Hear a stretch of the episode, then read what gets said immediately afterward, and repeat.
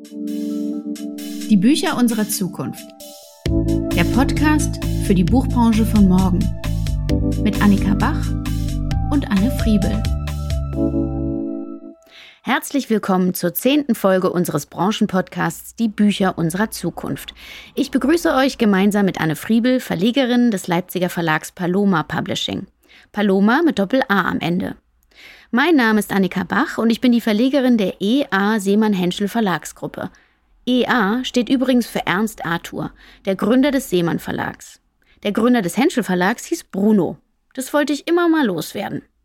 In dieser Folge werden wir uns dem stationären Buchhandel widmen und sprechen dazu mit Tobias Groß, Buchhändler bei Thalia. In der Kategorie Trend oder bleibt es wird Anne sich die Potenziale der Espresso Book Machine näher anschauen. Und in der Kategorie Inspiration spreche ich heute über die überlebenswichtige Tätigkeit des Vorlesens.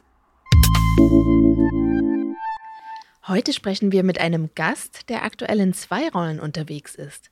Er arbeitet zum einen auf Leitungsebene bei Thalia in der Leipziger Südvorstadt und zum anderen ist er seit Juli 2022 Sprecher im Nachwuchsparlament des Börsenvereins des deutschen Buchhandels. Als eben dieser ist er auf zahlreichen Bühnen zu erleben und setzt sich für die Wertschätzung von Studierenden, Praktikantinnen, Auszubildenden, Volontärinnen und Young Professionals ein. Wir begrüßen ganz herzlich Tobias Groß. Hallo, schön, dass ich hier sein darf. Tobias Groß hat bei Thalia im thüringischen Gotha seine Ausbildung zum Buchhändler gemacht. Davor studierte er an der Universität Leipzig politische Wissenschaft und Regierung sowie hispanische und lateinamerikanische Sprachen, Literaturen und Linguistik. Thalia ist marktführender Buchhändler in Deutschland, wo das Unternehmen im Geschäftsjahr 22-23 1,2 Milliarden Euro erwirtschaftet hat. Thalia hält damit 24 Prozent des deutschen Buchmarktes, stationär sogar 27 Prozent. Tendenz wachsend. 329 Thalia Buchhandlungen gibt es in Deutschland. Dass sich die Umsatzzahlen im Buchhandel nach Jahren der Stagnation und manifesten Krise zuletzt wieder gesteigert haben, liegt laut der Thalia Geschäftsführung besonders an den jungen Leuten, die in großer Zahl in die Buchhandlung kommen und sich mit Lesestoff eindecken. Als Leipziger sitzen wir zu dritt im Studio und unterhalten uns heute einmal wieder live über die Zukunft der Buchbranche. Herzlich willkommen auch von mir, Tobias. Es ist Ende November und das heißt wie jedes Jahr Weihnachtsgeschäft. Das Weihnachtsgeschäft bei Thalia steht eben an. Wie sieht denn jetzt gerade dein Alltag aus? Also womit beschäftigst du dich gerade? Was bereitet ihr vor? Gibt es besondere Aktionen, Ladenbereiche, die jetzt nicht nur geschmückt, sondern vielleicht auch besonders gestaltet werden? Nimmst du uns mal mit in deinen Alltag? Ja, wir haben tatsächlich schon seit Mitte Oktober, Mitte, Ende Oktober Weihnachten bei uns. Mhm. Also wir haben das relativ früh schon alles aufgebaut. Jetzt mhm. ist auch mhm. das Schaufenster schön weihnachtlich. Also wenn ihr mal vorbeikommt bei uns, ist jetzt gerade Weihnachten total. Und ähm, besondere Aktion, wir haben gerade eine Nikolausstiefel-Aktion, wo die, mhm. äh, wo Kinder einen Nikolausstiefel bekommen bei uns. Ja, das habe ich gesehen. Oh, genau, und den dann, ähm, also sie, sie holen ihn ab, sie bemalen den und geben den dann bis Ende November ab. Und am 6. können sie dann bei uns vorbeikommen, am 6. Dezember und dann den schön gefüllt dann wieder mit nach Hause nehmen. Mit Büchern? Mit Büchern, mit kleinen, kleinen Goodies, mit Süßigkeiten, also alles das, was so in einen ordentlichen Nikolausstiefel gehört. Ach, schön. Und ähm, ja, wie gesagt, unser Laden ist jetzt schon sehr festlich geschmückt. Wir haben einen äh, wunderbaren Kindertisch mit äh, eigenen Empfehlungen von uns in mhm. Sachen Kinderbuch und natürlich dann auch noch einen Tisch für die Erwachsenen. Mhm. Ähm, Adventskalender sind gerade ein großes Thema. Die müssen jetzt auch noch in den nächsten zwei Wochen sich ein bisschen äh, besser abverkaufen, sage ich jetzt mal. Ja. Ähm, ansonsten geht's jetzt schon so richtig los. Also ich habe das jetzt am Samstag gemerkt. Ähm, wir haben ja nur fünf Stunden geöffnet von neun bis 14 Uhr, aber es war in der Zeit schon wirklich richtig trubelig voll. Also und die ersten Leute, die schon mit 200, 300 Euro jetzt aus dem Laden gehen, die haben wir jetzt auch schon. Also es wird jetzt auch von Tag zu Tag mehr. Ich sehe das ja immer an den Umsätzen und ähm, dadurch, dass es ja eine sehr kurze Weihnachtszeit halt ist dieses Jahr, ja. der, mhm. der vierte Advent ist ja schon am, am 24., denke ich mal, dass das alles relativ sportlich werden wird. Und mit Blick in die Umsätze gerade, würdest du vielleicht mit uns teilen, welche Produkte sich besonders gut gerade verkaufen? Klar, Adventskalender, aber mhm. eben auch dann in der richtigen Vorweihnachtszeit, wenn alle ihre Adventskalender haben. Äh, was geht besonders gut weg bei euch? Kinderbücher oder Sachbücher, Belletristik? Also wir spielen ja so ein bisschen eine Sonderrolle bei uns. Wir sind ja eine Thalia-Buchhandlung, die äh, tatsächlich sehr literarisch ist. Mhm. Wir sind mhm. ja auch ähm, relativ klein mit 200 Quadratmetern für eine, für eine Thalia-Buchhandlung. Und bei uns äh, steht halt eindeutig das Buch im Vordergrund. Also wir haben so ein paar Longseller, wie zum Beispiel Benedict Wells vom Ende der Einsamkeit, ähm, Benjamin Myers Offene See, die halt wirklich jetzt schon nicht mehr so die neuesten Bücher sind, aber ich lege die halt in der Vorweihnachtszeit einmal im Stapel hin, packe eine mhm. Banderole drauf, die auch handschriftlich geschrieben ist bei uns. Also das sind wirklich auch echte Empfehlungen von uns selber, von uns BuchhändlerInnen im Laden. Und ähm, dann sind die halt abends meistens dann tatsächlich schon weg aber tatsächlich auch Kinderbücher gehen bei uns äh, sehr, sehr gut. Wir sind jetzt in der Südvorstadt, ist ja eine, ein, ein junges Viertel mit, ja. mit, äh, mit jungen Eltern. Sachbücher natürlich auch, also so die Klassiker, sage ich jetzt mal. Aber mhm. im, im Nomburg-Bereich auch solche ähm, klassischen Geschenke. Also wir haben halt, wir haben Weihnachtslikör, wir haben aber auch so, so ein wunderbares Sortiment mit vielen alkoholischen Spezialitäten. Ach so. Tatsächlich auch, ja. ja. Ähm, aber auch Glückskekse beispielsweise und was man sich halt so ein bisschen so gimmickmäßig halt zu Weihnachten schenkt. Tobias, erzähl doch mal bitte genau, wie sich bei euch der Wareneinkauf gestaltet. Also welchen Entscheidungsspielraum habt ihr und welche Rolle spielen auch lokale Verlagsprogramme? Äh, wir haben ja hier in Leipzig starke Kinderbuchprogramme, mhm. profilierte Verlage zur Geschichte der Stadt und der Region. Wir haben Literatur- und Ratgeberverlage, traditionsreiches Kunstbuch. wie, wie läuft das für euch? Also entgegen der Meinung über Thalia ist es so, dass die Buchhandlungen sehr viel Spielraum noch haben, was sie, was sie selber bestellen können, was sie selber disponieren können. Mhm. Und ähm, Klar, es gibt, es gibt Sachen, die kommen zentral. Also wenn ich jetzt gerade an den Bereich New Adult und Young Adult denke, da kommen natürlich die Stapel bei uns an. Ähm, aber ist ja auch die Nachfrage da tatsächlich, ist ja einer der Wachstumsmärkte im Buchhandel. Aber was jetzt den regionalen Bereich eingeht, ist äh, jede Thalia-Buchhandlung für sich selber verantwortlich. Also wir kaufen auch wirklich das ein, wo wir sehen, da ist Potenzial bei uns, auch im, im Regionalia-Bereich und entscheiden dann auch darüber, in welchen Stückzahlen wir das Ganze halt machen. Also das kommt sehr, also es ist alles sehr individuell. Deswegen, ähm, es besteht ja auch immer so ein bisschen die Meinung, dass das Thalia immer so krass zentralisiert ist und dass jede Buchhandlung irgendwie an sich gleich ist. Aber ich habe nun wirklich schon ganz viele Thalia-Buchhandlungen gesehen und ich muss sagen, dass jede so einen eigenen Stempel hat. Also kein Thalia ist tatsächlich gleich, weil er lebt von den, von den MitarbeiterInnen, die tatsächlich noch darüber entscheiden, was nehme ich ins Sortiment und was nicht. Und was jetzt auch so ähm, den Bereich jetzt auch modernes Antiquariat angeht, also die mhm. Bücher, die so eine Art Zweitverwertung halt erfahren, die Menge Exemplare und wo auch die Ladenpreisbindung aufgehoben wurde nach 18 Monaten, das können wir komplett selber entscheiden. Und ähm, ich muss ja sagen, ich liebe dieses Segment total. Es wird zwar immer so ein bisschen als Ramsch verschrien, aber ich achte da schon drauf, dass es wirklich hochwertige Bücher auch dann noch sind. Und mhm. ähm, ich finde halt wirklich schön an dem Sortiment auch aus Nachhaltigkeitsgründen, dass Bücher dadurch ein zweites Leben bekommen und halt nicht irgendwie bei den Verlagen in irgendwelchen Lagern jetzt einfach rumliegen jahrelang, sich nicht verkaufen oder im schlimmsten Fall dann natürlich auch vernichtet werden sondern sich dann auch nochmal für ein geringeres Geld äh, genau. äh, drehen. Und ihr habt es ja dann auch immer draußen in den Kisten genau, auf genau, der Kali genau. stehen, ne? Wir haben, wir haben solche schönen ja. Wägen und die sind dann aber auch ähm, nach der, also saisonal halt ähm, sortiere ich die ganzen halt auch. Momentan haben wir halt zwei Weihnachtswägen draußen. Dann haben wir einen mit Leipziger, mit Leipziger Büchern und äh, was bei uns in der Südvorstadt sehr, sehr gut geht, Schmuckausgaben von Klassikern. Also Jane Austen, Stolz und Vorurteil zum Beispiel oder Stefan Zweig, die Schachnovelle, alle schön in Leinen gebunden. Sehr, sehr hochwertig sehen die tatsächlich aus. Mhm. Ich habe noch mal eine kurze Rückfrage, auch ganz direkt gefragt, wenn du sagst, ihr gestaltet doch euer Programm nicht nur von der Zentrale aus, sondern auch einfach individuell.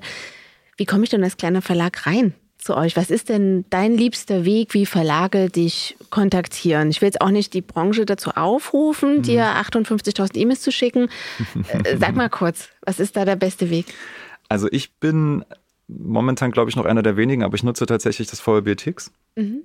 Ähm, ja. zum, zum Vorschau durchblättern und auch jetzt schon, es war jetzt eine bisschen stressige Zeit, so jetzt mit Weihnachtsgeschäft und jetzt kommen schon die ganzen Vorschauen fürs Frühjahrsprogramm.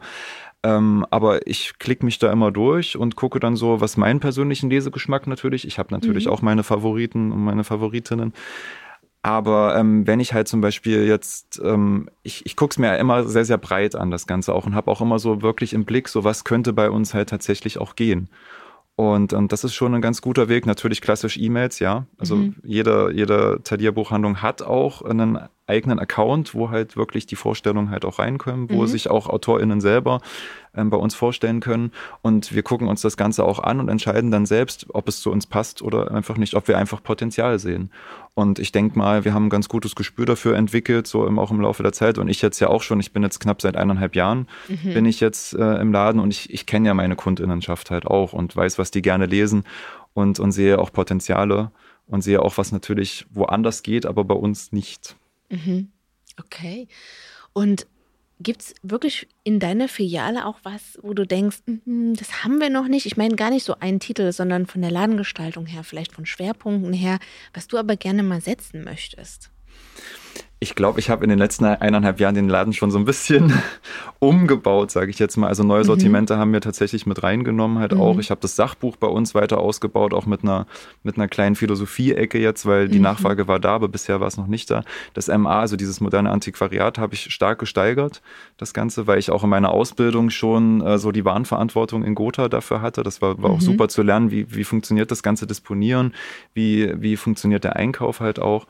Aber ich glaube, wir sind, wir sind ganz gut aufgestellt mit dem, was wir haben. Klar, wir sind jetzt kein zweieinhalbtausend Quadratmeter äh, Buchhandlung wie in der Grimmerischen Straße, wie in der. Innenstadt. Mhm. Wir haben einen, einen sage ich jetzt mal, einen Ausschnitt aus dem gesamten Sortiment, aber ähm, wirklich sehr auf die Südvorstadt und auf unser Publikum halt zugeschnitten. Und ähm, bei uns, wie ich schon gesagt hatte, steht wirklich das Buch im Mittelpunkt. Wir haben relativ wenig Non-Book bei uns und relativ wenig Geschenke halt auch. Außer Alkoholiker außer Alkoholiker, aber auch nur vor Weihnachten. Mhm. Ähm, weil bei uns ist jetzt nicht so die, die Nachfrage wie jetzt vielleicht in anderen Buchhandlungen. Also wie gesagt, in meiner Ausbildungsbuchhandlung war das Ganze anders. Da gab es sehr, sehr viel Nonbook, sehr, sehr viele Geschenkartikel. Tatsächlich auch, weil der Talier der einzige Laden in der Stadt war, der Geschenkeartikel angeboten hat. Mhm. Und dementsprechend ist natürlich äh, eine Nachfrage dann halt auch da. Und das war zwar immer so ein bisschen kritisch gesehen, was ich so gehört habe, so oh, Buchhandlung als Gemischtwarenladen, aber gerade so im Hinblick auch auf die etwas kleineren Städte in, den, in, dem, in der ländlichen Umgebung ist das Ganze super wertvoll, dass die so ein Sortiment haben. Ingo Kretschmer, der Vorsitzende der Thalia Geschäftsführung, sagte ja, der BookTok-Trend habe maßgeblich zum gesteigerten Konzernumsatz beigetragen. Ähm, was bedeutet denn BookTok für deine tägliche Arbeit oder vielleicht auch allgemein die sozialen Medien? Und ein bisschen allgemeiner gefragt, was glaubst du, braucht eine Buchhandlung in Zukunft, um nicht nur überlebensfähig zu sein, sondern richtig zu florieren? Also in der Südvorstadt muss ich jetzt sagen, ist BookTalk jetzt noch nicht so der Trend. Wir sehen das ja bei unseren Sortimenten. Wir haben, wir haben einen New Adult und Young Adult Bereich ähm, auch im, jetzt eingeführt bei uns vor ein paar Monaten. Geht dadurch natürlich besser als vorher. Aber ich sehe es gerade in der, in der Grimmerischen Straße im ganz großen Talier, dass das äh, wirklich der absolute, der absolute Trend ist. Also wir haben ja auch einen, einen Instagram-Account für alle Leipziger äh, Buchhandlungen von Thalia. Und, und der wird auch wirklich super bespielt und da kommen zahlreiche InfluencerInnen auch vorbei in der Grimmerischen mhm. Straße und da wird auch, wird, werden halt auch Aktionen gemacht. Und man sieht es jetzt auch gerade im, im Herbstprogramm. Also wir haben ja eine große Lesungsoffensive jetzt von, von Thalia auch in Leipzig. Also die Grimmerische Straße hat jetzt bis Jahresende 18 Lesungen gehabt, also es, oder wird es noch haben. Also es ist ein sehr, sehr sportliches Programm auch. Mhm. Und ähm, dass die Veranstaltung mit den, mit den äh, jungen Autorinnen ähm, sehr, sehr gut besucht sind. Und ähm, BookTalk spielt eine riesengroße Rolle für die Buchhandlung selber und natürlich für den gesamten Buchhandel. Und ihr habt es aber auch klar konzentriert auf die Grimmersche Straße. Das ist die Innenstadtlage. Genau. Da kommen die jungen Leute hin. Genau. Ähm, da ist auch der große Platz, wo die Richtig. unterkommen können. Und im Leipziger Südvorstadt äh, Klientel, da ist es ja wahrscheinlich auch noch nicht so angekommen. Es sind maßgeblich Familien, genau. Studenten, Aber wir Alteingesessene. Hatten, wir hatten jetzt am Samstag, also vorgestern, hatten wir eine Lesung mit einer Leipziger Kinderbuchautorin, mit der Maja Konrad. Die hat ihr Debüt bei uns vorgestellt, was auch bei, im Carlsen Verlag erschienen ist. Also wirklich bemerkenswert bei so einem großen Verlag mhm. schon das Debüt. Und es war super. Also es waren über 50, äh, 50 Leute am Ende da. Wir haben auch gut die Bücher verkauft und es war ein rundum gelungener Nachmittag. Weil das Buch spielt auch tatsächlich in der Südvorstadt. Und äh, so ganz viele Elemente erkennt man man natürlich dann da dran. Ähm, aber das große Geschehen spielt vorne in der Grimmerschen Straße. Die haben halt einfach, wie du meintest schon, die, die äh, Gegebenheiten. Die haben halt den Platz dafür und auch die technische Ausrüstung und, und äh, mit der Julia Lücke jetzt auch eine, eine Koordinatorin des Ganzen, ist ja die ehemalige Pressesprecherin der Leipziger Buchmesse. Ja. Und die ähm, kümmert sich halt um das, um das, um die Lesung, um das Ganze, um die ganzen Events und auch um den Instagram-Account. Super. Ähm, und allgemein gesprochen, die Buchhandlung der Zukunft, was denkst du, braucht sie? Wir hatten mal beim Nachwuchsparlament 2021 so eine, eine Keynote, ähm, wo es darum ging, wie sie könnte eine Buchhandlung in der Zukunft aussehen. Und da wurde schon so mit, mit digitalen Bildschirmen, mit digitalen Avataren, die dich dann so durch den Bestellprozess halt führen und auch Empfehlungen aussprechen. Und da ist mir als jemand, der das Empfehlen sehr, sehr liebt, es ist mir ein bisschen eiskalt den Rücken runtergelaufen. Also ähm, ich hoffe nicht, dass das so aussehen wird, denn ich glaube tatsächlich, dass die große Stärke des stationären Buchhandels wirklich die Beratung ist. Ähm, dass es wirklich echte Menschen sind, die vor Ort sind, mhm. die ihre, ihre Kundinnenschaft kennen, die genau wissen, was, was, was es für Vorlieben gibt, was, es, was sie lesen. Und ich glaube, das ist die große, große Stärke des Ganzen, dass wir wirklich sagen können, ey, wir sind für euch da, wir sind, wir sind hier und wir sind wirklich keine digitalen Avatare. Und, und das unterscheidet jetzt auch den stationären Buchhandel, das unterscheidet Thalia auch wirklich stark von Amazon, ja. weil einfach auch die Menschen halt da sind. Wir haben ja auch ähm, bei Thalia unser, unser Lieblingsbuchhändlerinnenprogramm, mhm. ähm, das, wenn man bei uns in die App geht oder auf der Seite ist und die Bücher sich anguckt, ähm, dann gibt es halt immer Bewertungen, einmal von der Community und dann auch von den, von den Lieblingsbuchhändlerinnen, die daran teilnehmen. Also wir lesen tatsächlich die Bücher auch. Wir sind nicht verpflichtet, irgendwas zu lesen, sondern wirklich ganz nach unserem Gusto. Und wir sind mhm. auch frei in der Bewertung. Also das müssen jetzt nicht nur fünf Sterne Gefälligkeitsbewertungen sein, sondern wenn auch ein Buch mal nicht gefallen hat, können wir das natürlich auch sagen. Auf konstruktiv qualitativen Level. Also nicht jetzt einfach nur draufhauen, sondern wirklich, dass das Ganze auch noch professionell ist. Aber da sehe ich tatsächlich für die Zukunft die Stärke der Buchhandlung. Auch das Thema, das Thema Omnichannel ist natürlich ganz, ganz wichtig. Also online bestellen und dann in der Buchhandlung abholen. Mhm. Wir sehen das bei uns im Laden. Unser Abholfach ist immer prall gefüllt. Also wir leben das Ganze tatsächlich und die Leute, die Leute wissen das sehr, sehr zu schätzen, dass, dass ähm, Manchmal gibt es natürlich Logistikprobleme, aber in der Regel ist ja das Buch am nächsten Tag da und das ist eigentlich wirklich der schnellste Weg. Und ähm, ich hatte 2021 mal einen Essay geschrieben, das war mein Bewerbungsessay fürs Nachwuchsparlament. Wie sieht der Buchhandel im Jahr 2030 aus? Und ähm, ich habe da so eine kontroverse These aufgestellt vom, vom Amazon-Shaming, mhm. so ein bisschen. Und in Leipzig tatsächlich habe ich das Gefühl, dass es die Leute eine bewusste Kaufentscheidung halt auch bei uns machen, um mhm. den stationären Buchhandel vor Ort zu unterstützen. Ähm, ich hatte jetzt am, am, Samstag wieder jemanden, der hat gesagt, na, ich möchte es jetzt nicht bei Amazon kaufen, ich komme deswegen zu Ihnen. Und ähm, wenn wir das noch weiter forcieren und auch mit der Logistik das weiter klappt, glaube ich, sind wir dann auch wirklich auf einem ganz guten Weg. Und was macht denn Thalia ganz konkret, um die Buchhandlung zukunftsfähig zu machen? Also klar, wir nutzen Social Media in einer, in einer sehr großen, wie kann ich das sagen? Wir, wir nutzen Social Media sehr präsent, auf jeden Fall. Und ähm, wir achten auch darauf, dass die Buchhandlung, und da bin ich jetzt wieder beim Thema Nachwuchs vor allem, dass wir, mhm. dass wir junge MitarbeiterInnen halt einstellen, dass wir, dass wir sehen, okay, wir, wir möchten den Kontakt zur Zielgruppe halt einfach halten und die Zukunft des Buchmarktes sind nun mal einfach die jungen LeserInnen. Deswegen freut es mich auch total, dass die Zahlen wieder steigen, dass die, dass die Jugendlichen wieder mehr lesen und dass auch der Kulturpass so, eine, so ein großer mhm. Erfolg ist, dass mhm. mehr als, als 60 Prozent, glaube ich, sind es ja mittlerweile wirklich für Bücher ausgegeben beim Kulturpass. Das kommt uns natürlich als Buchhandlung sehr zugute und es zeigt auch, dass wieder mehr Interesse am Lesen da ist. Und ähm, gerade das Fokussieren darauf ist, ist, sehr, sehr wichtig. Gleichzeitig dürfen wir aber auch die älteren Zielgruppen auch nicht aus den, aus den Augen verlieren. Also es darf jetzt nicht sich alles nur auf Young Adult und New Adult konzentrieren, sondern ähm, wir sollten halt auch darauf achten, dass, dass gerade die Menschen auch abgeholt werden. Natürlich sind die die Zukunft, aber es ist halt, ich bin halt wirklich ein Fan davon, dass die Generation ein Miteinander, dass es ein Miteinander der Generation gibt und keine, dass nicht so eine Lücke halt entsteht. Und das habe ich jetzt gerade beim Verband so ein bisschen, die beim Nachwuchs so ein bisschen das Gefühl, okay, da ist ein bisschen Konfliktpotenzial auch da. Aber ich versuche dann das Ganze auch immer so ein bisschen diplomatisch da einzuwirken. Inwiefern Konfliktpotenzial? Ja, das große Thema Gen Z und, und Boomer ist auch bei uns im Buchhandel angekommen, dass da so ein gewisse, dass gewisse Wertvorstellungen von, von früher einfach nicht mehr mit den heutigen übereinstimmen.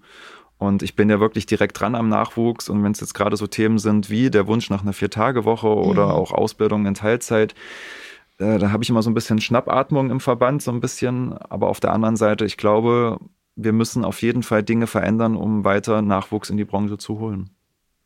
Das ist jetzt auch schon in die zweite Rolle übergeglitten, das Gespräch, die du ja inne hast, äh, Tobias, als Nachwuchssprecher. Du bist eben zusammen mit Florian Neuschel äh, einer der beiden Sprecher des Nachwuchsparlaments des Börsenvereins.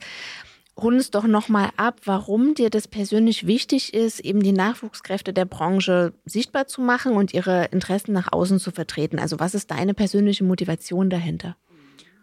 Ich glaube, die größte Motivation ist, dass ich die Buchbranche einfach liebe.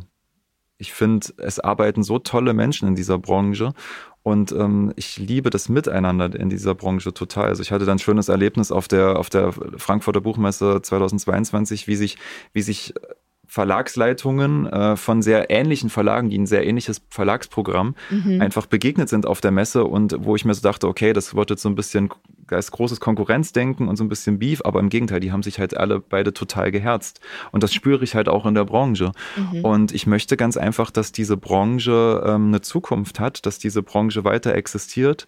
Und ich sehe im Nachwuchs halt wirklich das Potenzial, dass dieser die Branche in eine wirklich große Zukunft noch führen kann. Und das ist meine Motivation, warum ich mich so engagiere. Ich, ich bin halt sehr, sehr gerne das Sprachrohr des Nachwuchses und ähm, vertrete ihn sehr, sehr gerne vor den Gremien des Börsenvereins und ähm, versuche ihnen halt wirklich eine Stimme zu geben. Und ähm, ich, ich, mag es total, dieses Ehrenamt auszuführen. Und es ist natürlich ist es, ist es mehr Arbeit. Also ich habe im Schnitt so 10, 15 Stunden pro Woche, die ich noch zusätzlich zu meiner Arbeit investiere. Das ist enorm. Das ist enorm, aber ich mache das natürlich auch sehr, sehr gerne. Also es erfüllt mich auch total, dieses Amt auszuüben, neben meiner Tätigkeit natürlich in der Buchhandlung. Mhm. Und wenn wir, wenn wir ein bisschen stärker reingehen und sagen, was sind denn eure spezifischen Zukunftsthemen? Du hast jetzt gerade schon angesprochen, äh, die Verbindung zwischen Gen Z und äh, Boomer, also einfach zwischen jüngeren Menschen und älteren Menschen. Ähm, und darüber hinaus, was sind die Themen, die euch wichtig sind? Was möchtet ihr gestalten? Und was müsst ihr, von was sagt ihr vielleicht auch, muss weg? Das ist, ist ein super Zeitpunkt. Wir planen nämlich gerade eine, eine Neustrukturierung des Nachwuchsparlamentes. Wir haben vor zwei Wochen ähm, beim, beim Nachwuchstreffen auf dem Media Campus ähm, beschlossen, ähm, beziehungsweise auch einen neuen Namen, dass das Ganze einen neuen Namen bekommt. Ist es schon spruchreif? Nein, es ist leider noch nicht ah, spruchreif. Ich aber ihr wollt nicht mehr Nachwuchsparlament heißen. Wir wollen nicht ich mehr Nachwuchsparlament heißen. Ich finde es eine sehr gute Entscheidung. Gen Y, Gen, Gen Z, Gen Y. Nein, du wirst Gen, es nicht verraten. Generation Book. ähm, Nee, also es ist noch nicht spruchreif, es ist aber schon eigentlich beschlossene Sache, weil wir als Nachwuchs auch festgestellt haben, es dieser Name Nachwuchsparlament, auch NachwuchssprecherInnen, es wird dem Ganzen nicht mehr so wirklich äh, gerecht. Und wie auch Karin Schmidt-Friedrichs, die Vorstellerin äh, des Börsenvereins auf der Hauptversammlung gesagt hat, Nachwuchs klingt immer so ein bisschen nach so Kleinheiten. Klein, ja. So ein bisschen mhm. tätscheln und ja. der muss ja noch so ein bisschen behütet werden. Wir haben aber tatsächlich festgestellt, auch beim letzten Nachwuchsparlament, ich meine, das ist unter dem Thema ähm, Empowerment, Fachkräfte-Empowerment gelaufen. Ja, das, das ist einfach, es ist, es ist nicht mehr so richtig Nachwuchs. Es geht die Bedeutung des Ganzen, die Bedeutung der jungen Buchmenschen, also so nenne ich immer das Ganze sehr, sehr mhm. gerne, geht über diesen Begriff Nachwuchs einfach total hinaus. Und, und auch das Sprecherinnenamt wird einen neuen Namen bekommen diesbezüglich. Und wir planen auch eine inhaltliche Neuausrichtung. Wir haben ja nächstes Jahr unser, unsere 15. Auflage. Also das Nachwuchsparlament gibt es jetzt seit 2008 tatsächlich. Also wir hätten dieses Jahr 15-jähriges gefeiert, aber durch Corona ist es 2020 ausgefallen mhm. und deswegen ist dann nächstes Jahr die 15. Auflage des Ganzen. Und ähm, das ganze Ding mit den, mit den Workshops, das wollen wir natürlich beibehalten, weil das sehr, sehr fruchtbar ist. Wir haben aber festgestellt, diese Parlamentssitzung, diese, mhm. diese zweistündige, die immer am zweiten Tag des Ganzen stattfindet, die eigentlich so das Herzstück, das namensgebende Herzstück auch ist, ähm, ist nicht wirklich wie ich sage, immer so ein bisschen zielführend tatsächlich. Es ist halt, es kommt nicht so viel dabei raus. Es ist eine, es ist zwei Stunden so, werden da Dinge angesprochen, die den Nachwuchs bewegen, ähm, werden auch viele persönliche Probleme angesprochen, aber es, es ist nicht so eine richtige Vision, die dann am Ende dabei rauskommt. Ich habe das wieder gemerkt auf der Vorbereitung auf die Hauptversammlung, wo wir ja die Themen des Nachwuchses vorgestellt haben, auch was wir uns wünschen, was wir so für Empfehlungen halt geben. Da ist viel den Status quo halt anprangern. Ja. Aber, aber es fehlt so ein bisschen so das einfach, was, was wir für die, für die Branche in der Zukunft leisten können. Das, das Visionäre fehlt uns ganz einfach. Also ich war ja vor Ort in Frankfurt und ich hatte schon das Gefühl, dass ihr ein paar Ideen in den Raum geschmissen habt. Also eins davon, was mir einfach haften geblieben ist, war die Jobsharing-Idee. Mhm. Ähm, magst du vielleicht jetzt noch mal skizzieren, wie du glaubst, das konkret aussehen könnte? Also das Thema Ausbildung in Teilzeit wurde angesprochen, gerade mhm. auch, ähm, ich glaube, das bezieht sich auch auf das Jobsharing so mhm. ein bisschen, gerade auch von, von ähm, jungen Buchmenschen, die schon, die schon Kinder haben. Für die ist es natürlich super schwer, diese Ausbildung in der Regelzeit äh, ja. zu machen. Also ich meine, es sieht ja wirklich so aus, dass man mindestens acht Stunden am Tag halt im Laden einfach da ist und das fünf Tage die Woche tatsächlich. Und das ist mit, mit einem Kind sehr schwer zu vereinbaren, das Ganze. Und deswegen kam das Thema Ausbildung in Teilzeit auch auf. Muss ich jetzt ehrlich sagen, wie das Ganze so richtig stattfindet, habe ich selber nicht so die Ahnung, weil ich es noch nicht erlebt habe, mhm. eine Ausbildung in Teilzeit. Ich weiß, es gibt eine Verlängerung dann von diesen, von diesen drei Jahren auf, auf mindestens dreieinhalb Jahre. Das Ganze, das einfach weniger Wochenarbeitszeit gibt. Okay. Und das Ganze wird dann am Ende so ein bisschen verlängert verlängert. Okay. Aber gerade wenn es jetzt ums Thema Vier-Tage-Woche geht, können sich die meisten schon, was ich so mir so ein kleines Stimmungsbild halt eingeholt habe, vorstellen, okay, ich arbeite meine 40 Stunden weiterhin, mache das aber wirklich an vier Tagen in der Woche, mhm. dass ich einfach ein längeres Wochenende habe. Denn wir arbeiten im Einzelhandel und ähm, da ist es wirklich schwer, so ein, so ein normales Wochenende zu haben. Also es ist in meinem, in meinem ersten Ausbildungsjahr, ich hatte selten mal, selten mal den Samstag frei und dann wirklich bis 15 Uhr im Laden zu sein und dann den Sonntag frei zu haben, am Montag wieder da zu sein. Es ist nicht wirklich ein Wochenende, muss man mhm. wirklich sagen. Ich meine, ich habe das zwar sehr geschätzt, dass ich unter der Woche auch meinen Tag habe, an dem ich, an dem ich frei habe und Sachen machen kann. Aber so wirklich zwei Tage Wochenende, wie es jetzt so der Rest der Beschäftigten halt hat, das ist schon, schon sehr, sehr wertvoll. Ja, auch gerade für Menschen eben mit familiären Verpflichtungen, natürlich, auch wenn man jemanden pflegen muss oder so. Ne? Genau. Problematisch. Genau. Okay, ich muss trotzdem nochmal nachfragen, vielleicht habe ich es auch falsch verstanden. Ich hatte gedacht, ähm, Jobsharing im Sinne von, wir teilen uns eine Stelle, war einer eurer Vorschläge. Stimmt das oder habe ich es einfach falsch verstanden? Ist mir jetzt noch nicht so angetragen worden tatsächlich. Okay, ja. okay. Ja. Gut, das heißt, euer Schwerpunkt ist wirklich diese Teilzeitarbeit, die Wochenarbeitszeit, genau. die vielleicht reduziert werden könnte. Genau. Ich nehme an, es kommt spitze an in der Buchbranche, wenn ihr vorschlagt, vier Tage Woche. Annika, du bist Arbeitgeberin. Wie ja, ich, ich, ich denke natürlich sofort, ja Leute, und wie soll das bezahlt werden? Und wie stellt ihr euch das vor? Und ich glaube, der, ähm, der Punkt auch jetzt, was ich auch... Ähm, Worüber ich mich auch freuen würde, von gerade von der jungen Generation, die im Börsenverein organisiert ist. Äh, du siehst, ich versuche schon das Wort Nachwuchsparlament jetzt gerade zu vermeiden. Ich finde, der Punkt ist schon, die Forderungen sind da, also sie werden ja auch stark formuliert. Und mir fehlt immer noch eine ganz konkrete Ausformulierung von dem, wie es denn dann auch wirklich funktionieren kann und was das bedeutet für solche ganz pragmatischen Themen wie Lohnnebenkosten oder so. Mhm. mhm. Und ähm, jetzt zum Beispiel, dass diese Vier-Tage-Woche beinhaltet, dass eigentlich 40 Stunden gearbeitet wird, war mir auch noch nicht so klar in der Forderung. Auch da ist es vielleicht super gut, das mal richtig deutlich zu sagen, weil dann kann man ja vielleicht ganz anders damit planen, weil ich denke ja natürlich, ja, aber Leute, mit 30 Stunden in der Woche kriege ich den Laden nicht bespielt. Ich mhm. verstehe das ja, dass ihr weniger arbeiten wollt, aber A, müsst ihr auch dann noch trotzdem euer Gehalt haben, womit ihr irgendwie leben könnt. Und zweitens ähm, ist die Buchhandlung aber halt ähm, acht Stunden am Tag mindestens geöffnet oder ja eigentlich noch länger, zehn. Noch länger. Ja, ja, ja. eben, genau, das ist es ja gerade. Und das brauche ich auch, damit der Kunde vorbeikommt äh, und nicht ins Internet abwandert. Also da finde ich eigentlich, dass wir über ganz konkrete Dinge reden sollten, um dann auch Lösungen zu finden. Weil andererseits ist es ja auch so, es ist ein manifestes äh, Problem, dass äh, keine Nachfolger gefunden werden und ja. Buchhandlungen einfach eingestellt werden müssen, wenn sie nicht übernommen werden von größeren Häusern, mhm. weil die Buchhändlerinnen denn also im, im Nachwuchs eben sagen, ich kriege das irgendwie nicht geregelt mit, ja. mit meinem mit meiner Familie oder mit meinem Leben, wie ich das jetzt eingerichtet habe. Und, und genau das ist das Thema, was wir beim, beim noch Nachwuchsparlament, was mir da so ein bisschen fehlt. Es kam zwar die Forderung nach einer Vier-Tage-Woche auf, aber so das Konkrete war halt einfach nicht da. Und ähm, es gab ja diesen Bewerbungsprozess immer für das, für das Parlament und ähm, da war halt dieses Jahr so das Thema, so was kann, was können die ArbeitgeberInnen tun, um wieder attraktiv zu werden, auch für ArbeitnehmerInnen. Und, und es wurde das Thema halt angerissen, vier Tage Woche, aber mir fehlte da tatsächlich eine konkrete, eine konkrete, einen konkreten Plan dahinter. Und das wollen wir dann halt auch ab nächsten Jahr dann ändern, dass wirklich mehr Output am Ende auch rauskommt. Mhm. Nicht immer nur den, wie ich schon gesagt habe, diesen Status quo halt einfach anprangern. Und ähm, wir hatten das Thema schon, schon im Frühjahr, so bei, bei einer Vorstandssitzung vom Börsenverein haben der Florian und ich das schon vorgetragen, wo es das erste Mal so richtig konkret wurde, auch für den Vorstand, okay, da ist diese Forderung da. Und ähm, ich habe schon so gemerkt, die Gespräche danach haben sich alle nur um dieses Thema gedreht. Mhm. Und da wurde auch mhm. schon überlegt, so, ähm, wie, wie könnte man das Ganze halt wirklich umsetzen? Und ich meine, das Verständnis ist auf jeden Fall da, aber es fehlt halt wirklich so wirklich an einem, an einem konkreten Plan. Und das muss ich auch sagen, für mich, ich verstehe beide Seiten total. Also ich bin ja auf der einen Seite als Nachwuchssprecher, verstehe ich die, die Position des Nachwuchs halt sehr und auf der anderen Seite als, als stellvertretende Buchhandlungsleitung mache ich mir da aber auch schon meine Gedanken, wie soll ja. ich den Laden denn besetzen, wenn mir, mir einfach jemand, jemand halt fehlt. Und ja. ich meine, wir sind nur vier Leute bei uns im Team und ähm, wenn dann jemand krank wird, sieht das Ganze schon, schon ja, sehr, sehr eng halt einfach aus mit der Personalplanung. Und da muss dann halt auch mal jemand vom großen Haus dann einfach einspringen. Ich meine, wir haben ein bisschen dieses Privileg, dass das geht bei uns, dass wir ja, wir sind ja mit Großpösner mhm. sind wir ja fünf Thalia-Buchhandlungen in Leipzig.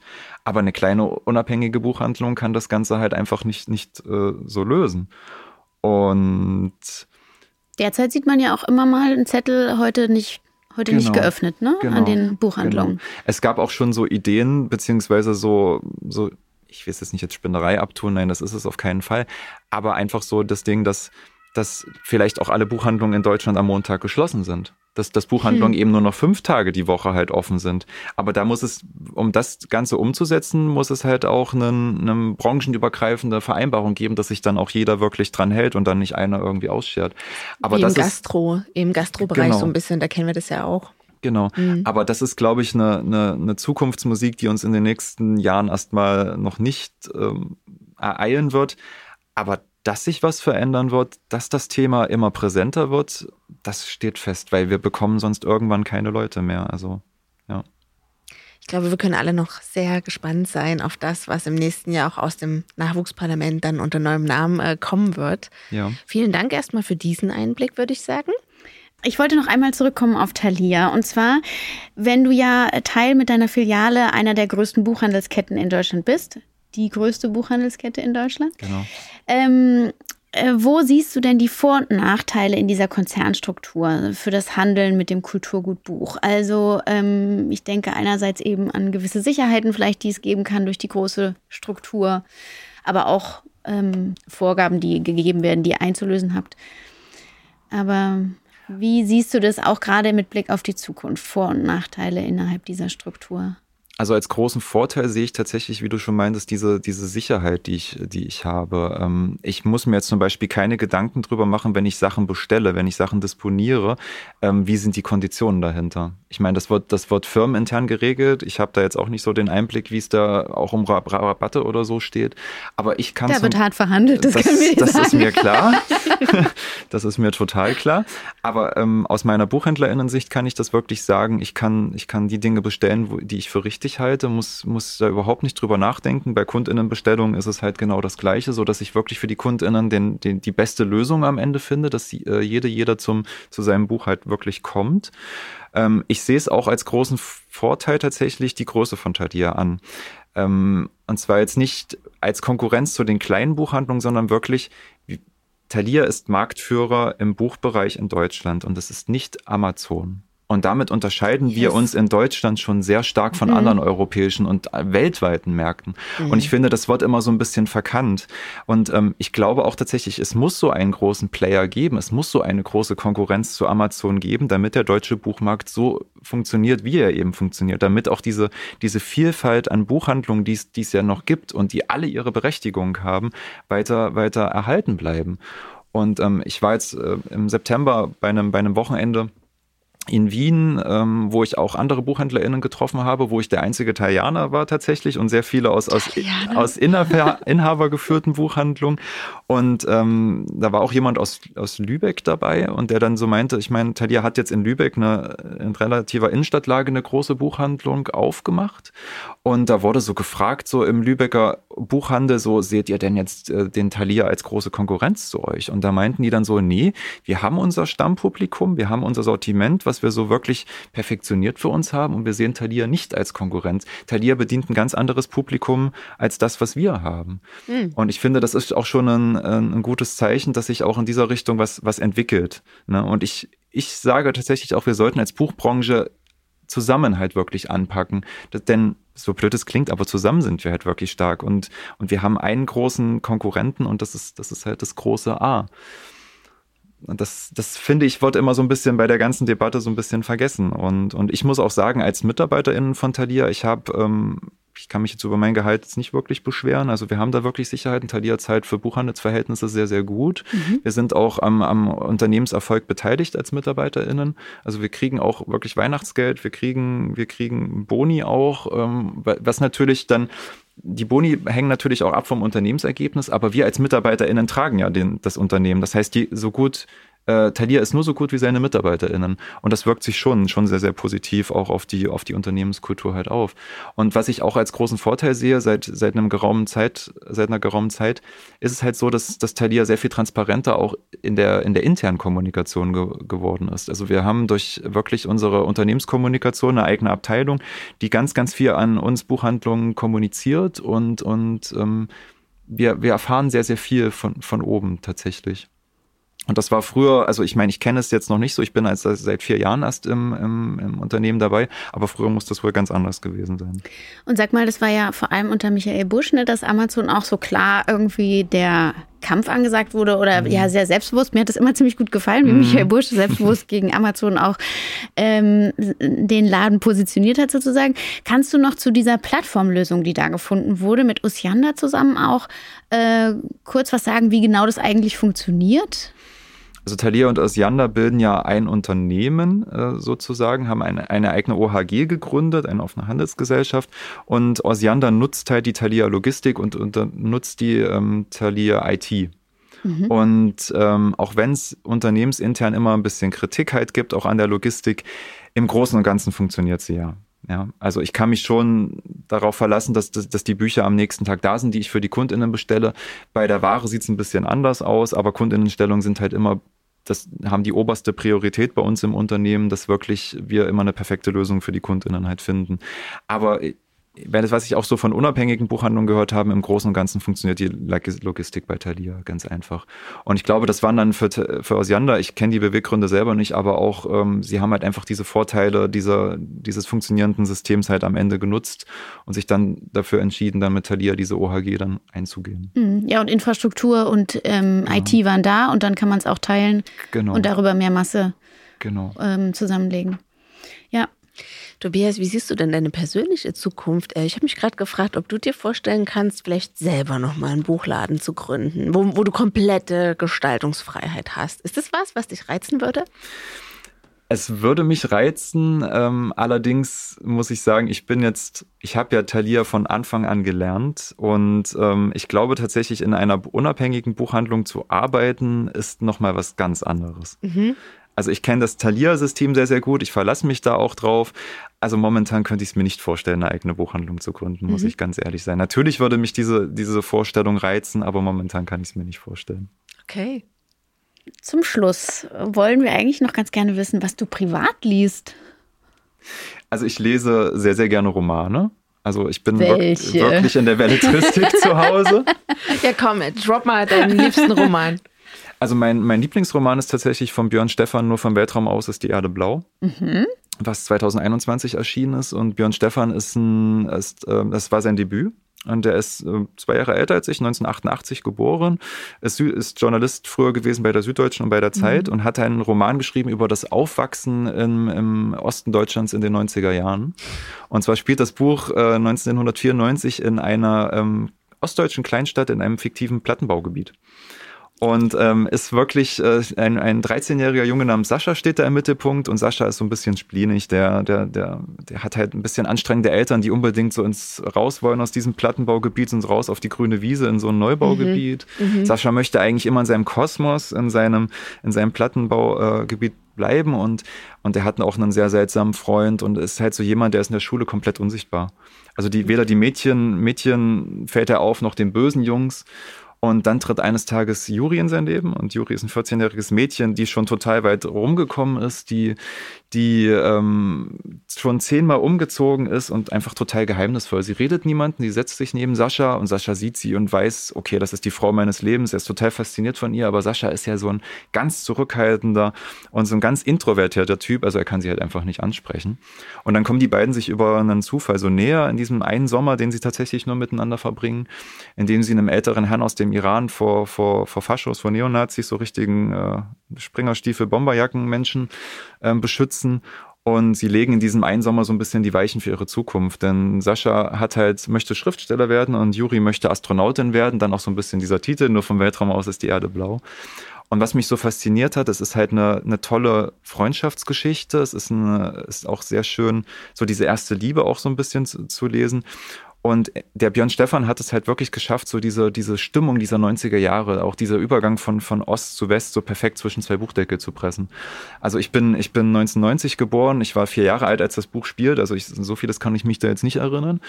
Aber ähm, er hat so viele, so viele Sachen halt gebracht, die wirklich auch mir im Gedächtnis geblieben mhm. sind. Und sei es halt nur der Eastpack-Rucksack oder irgendwie so der erste Gameboy, der benutzt wurde. Also, Feel you. Ich bin ja auch in den 90ern groß geworden. Genau. Und deswegen, das Buch hat mich einfach total fasziniert. Ich habe auch beim Lesen so sämtliche Gefühlszustände durch. Also ich habe mhm. ich hab, ähm, ganz viel gelacht. Es ist wirklich lustig geschrieben. Es ist aber auch sehr lebensphilosophisch. Und ähm, ich habe auch so ein bisschen auch mal ein kleines Tränchen verdrückt, was ich sonst eigentlich nicht so mache. Also wirklich große Leseempfehlung für dieses Buch und generell lese ich halt sehr gerne. Ich lese äh, spanische Romane sehr gerne, portugiesische Romane, weil ich auch mal ein Jahr in Spanien gelebt habe und das Ganze ja auch studiert habe, also spanische, hispanische Linguistik. Liest du das auch auf Spanisch? Ähm, nicht mehr so, muss ich ganz ehrlich sagen. Also die Übersetzung äh, lese ich tatsächlich, die aber sehr, sehr gut sind. Also die, die Übersetzungen vom Spanischen ins Deutsche sind wirklich sehr, sehr hochwertig. Mhm. Ähm, ich lese gern Coming of Age, also klar, Benedict Bratz habe ich auch gelesen. Ähm, aber momentan und dieses Jahr habe ich echt japanische Romane für mich entdeckt. Also Murakami lese ich mich gerade so ein mhm. bisschen rein und mein Favorit dieses Jahr ist von, von Miko Kawakami, All die Liebenden der Nacht. Äh, bei Dumont erschienen, also auch sehr, sehr große Empfehlung. Ein melancholisches Buch, was am Ende aber trotzdem sehr, sehr hoffnungsvoll stimmt. Tobias, du solltest deinen eigenen Bücherpodcast haben. ja, ich wollte gerade sagen, Tobias Groß live als Buchhändler. Ja, Stell mal schnell deine nächste Frage hier. Ja, aber äh, ihr, ihr, merkt ja, das, das ist halt wirklich meine Leidenschaft, im Laden zu stehen und, und ähm, Bücher zu empfehlen. Also für mm. mich gibt es nichts Schöneres, als wenn ich jetzt im Weihnachtsgeschäft mit einer, das Erlebnis hatte ich halt letztes Jahr mit einer Kundin einfach eine 20 Minuten im Laden rumgegangen bin, habe ein Buch nach dem nächsten empfohlen, so wie ich es jetzt gemacht habe, und am Ende geht die mit 250 Euro raus.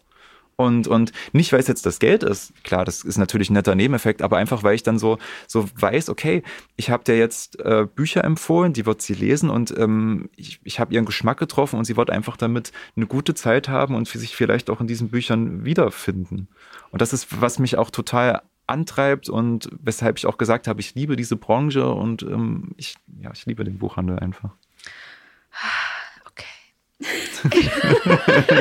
muss das gerade so ein bisschen einsinken lassen. Ähm, wir fragen unsere Gäste zum Abschluss, äh, auch dich jetzt nochmal, wer oder was inspiriert dich denn über die Bücher hinaus? Also wenn ich das auf einen Menschen beziehen würde, dann muss ich tatsächlich sagen, das ist die Vorstellerin vom Börsenverein, die Karin Schmidt-Friedrichs. Ich finde, das mm. ist eine, eine sehr faszinierende Persönlichkeit und ich hatte auf der Buchmesse ein ja, fast eineinhalbstündiges Gespräch mit ihr, wo wir auch die Rolle des Nachwuchsparlamentes jetzt nochmal mhm. neu bewertet haben. Also sie hat auch so ein bisschen diesen Antrieb mir gegeben und ich finde, sie ist halt auf der einen Seite eine wirklich eine Vorsteherin, die die, die ganze Branche halt eint und auf der anderen Seite mit ihrem Verlag verlegt sie schon sehr visionäre und sehr zukunftsoffene Bücher. Das fasziniert mich total an dieser Frau. Mhm. Und wenn ich es jetzt auf nicht auf einen Menschen beziehe, was mich inspiriert, ähm, das sind es tatsächlich Bäume. Ach was, erzähl. Ich bin, ich bin, ich bin großer Naturfan. Ich gehe auch sehr, sehr gerne wandern. Ähm, und, und ich finde Bäume einfach faszinierend an sich. weil, weil Bäume, Bäume sind halt, die, die trotzen halt, wenn sie nicht gerade abgeholzt werden, aber sie trotzen halt wirklich allen, allen Widerständen. Sie, sie stehen da, sie werden, sie werden zum Teil hunderte von Jahren alt und sie, sie erblühen immer wieder neu. Ja, sie, mhm. sie, sie ziehen sich im Winter zurück und im Frühjahr kommen, kommen die Blätter, kommen die Knospen und dann stehen sie im Sommer wieder in vollster Blüte da und werfen uns dieses wunderbare Grün entgegen. Und ähm, ja, ich glaube, wie man in meiner heutigen Klamotte sieht, ich bin auch grün. Also ich habe, ich, ich liebe diese Farbe und ich, mhm. ich, also Bäume inspirieren mich halt einfach. Also für mich ist wirklich so mein großer, ähm, das Krafttanken heißt für mich, ich gehe irgendwo in den Wald, ich gehe wandern und, und ähm, sammle halt so wirklich Energie dann für die, für die nächsten Tage, für die nächste Zeit. Und Bäume können Bücher werden. Also vielleicht, vielleicht äh, beenden wir diesen Podcast mit diesem schönen Bild der, des Waldspaziergangs und sagen herzlichen Dank für den Einblick, den du uns gewährt hast. Sehr, ja. sehr gerne. Das war wirklich sehr schön, sehr spannend. Ich nehme ganz viel mit. Ich wünsche dir alles Gute bei deiner Arbeit, äh, ein wackeres Weihnachtsgeschäft. Ja, Danke. es möge Es möge klingeln. Bin ich, bin ich aber fest davon überzeugt, weil Bücher sind immer noch die Geschenke Nummer eins. Und ähm, danke, dass ich hier sein durfte. Und ähm, ich beende das gerne immer alles mit, mit, einem, mit einem Hashtag, wenn ich darf. Yes. Und zwar bin ich fest davon überzeugt, die Zukunft ist Buch. In diesem Sinne. Mike Drop. Trend oder bleibt es? In den Buchladen gehen, nach einem Buch suchen, es nicht finden. Das kann schon mal passieren bei den vielen Millionen verschiedener Titel, die es im Markt gibt. Dann kann ich das Geschäft entweder verlassen oder mir das gewünschte Buch einfach bestellen lassen, sofern es denn lieferbar ist. Was wäre aber, wenn ich das Buch direkt vor Ort in fünf Minuten drucken lassen könnte? Wow. Das nämlich verspricht die sogenannte Espresso Book Machine. Tatsächlich ist diese Maschine aus dem Hause Xerox seit dem Jahr 2010 bereits im Einsatz aber in den USA, in Kanada, Australien und Ägypten. Sie wurde erdacht von Random House Editor Jason Epstein, der das Unternehmen On Demand Books gründete und so die Espresso Book Machine herausbrachte. Es handelt sich um einen Hochgeschwindigkeitsdrucker, der einen Paperback-Titel mit 300 Seiten in beliebigem Format in weniger als fünf Minuten drucken kann. Also gerade so lange, wie man für das Trinken einer guten Tasse Kaffee im Buchladen braucht. Dafür benötigt werden, neben einem Buchhandelsteam, das dieses Angebot in seinen Räumen unterstützt, natürlich auch die Kataloge der Verlagshäuser und gemeinfreie Inhalte. In den Ländern, wo dies schon vorliegt, arbeitet die Espresso Book Machine mit einem Buchgroßhändler zusammen. Aber hier gab es in den vergangenen Jahren wohl Herausforderungen und einige Buchhandlungen gaben die EBM zurück. Teils aus Platzgründen, teils aber auch, weil die Verlage keinen neuen Titel verfügbar hielten. Zu Spitzenzeiten waren weltweit um die 100 Espresso Book Machines im Einsatz. Sie werden auch heute noch verkauft. Klar ist aber, in Europa konnte sich der Ansatz der Espresso Book Machine bisher nicht durchsetzen. Warum eigentlich? Glauben die Verlage, sie würden ihre Titel kannibalisieren durch den Druck direkt am Point of Sale? Sehen die Lesenden die Druckqualität im On-Demand-Verfahren kritisch? Und was denken eigentlich die Buchhandlungen dazu, Tobias Groß? Also ich finde es tatsächlich eine sehr, sehr coole Möglichkeit, gerade wenn ich darauf blicke, dass manche Titel ja einfach nicht mehr verfügbar sind als gedruckte Bücher und äh, nur noch als E-Books und da wäre das ja perfekt. Mein Bauchgefühl sagt mir, dass wir es hier mit einem Trend zu tun haben, der auf jeden Fall noch Potenzial hat. Und wer die erste Espresso Book Machine in Deutschland entdeckt, der melde sich bitte bei mir. Inspiration. Vorlesen. Gerade war bundesweiter Vorlesetag. Über eine Million Kinder und Erwachsene haben daran teilgenommen und es wurde in Bibliotheken, Museen, Klassenzimmern, in Buchhandlungen und an öffentlichen Plätzen gelesen. Ein Titel unseres Kinderbuchprogramms, Die mausetoteste Mumie aus dem alten Ägypten, wurde beispielsweise im Leibniz-Zentrum für Archäologie vorgelesen. Ich nehme diese Millionen vorlesender bzw. zuhörender Menschen, um einmal festzuhalten, wie inspirierend gute Vorlesebücher sein können. Doch was macht inspirierende Vorlesebücher aus? Vorlesebücher haben eine lange Halbwertszeit im Kinderzimmer, wenn sie gut sind. Sie werden immer wieder von den Kindern angeschleppt, um vorgelesen zu werden. Sie werden zu echten Herzensbüchern, die komplex genug sind, um stets Neues zu offenbaren und gleichzeitig so einladend, dass sie ab der ersten Lektüre begeistern. Das gilt für Sachbücher ebenso wie für Geschichten. Gute Vorlesebücher machen die Eltern zu wahren Hörbuchsprechern es kann schon ermüdend sein, das 80. Mal ein hirnloses Spin-off von Anna und Elsa vorlesen zu müssen. Da fällt die Betonung entsprechend monoton und gelangweilt aus.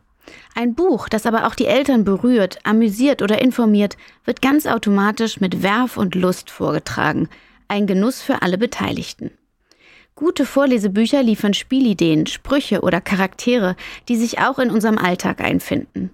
Geliebte Figuren halten Einzug ins Kinderzimmer, ganze Welten werden nachgebaut und weitergedichtet. Auch Zitate bereichern das Familienleben und werden zu geflügelten Worten.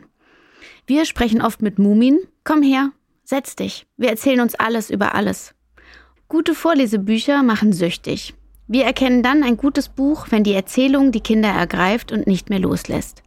Oft sagen wir, beim Kapitelende ist Schluss.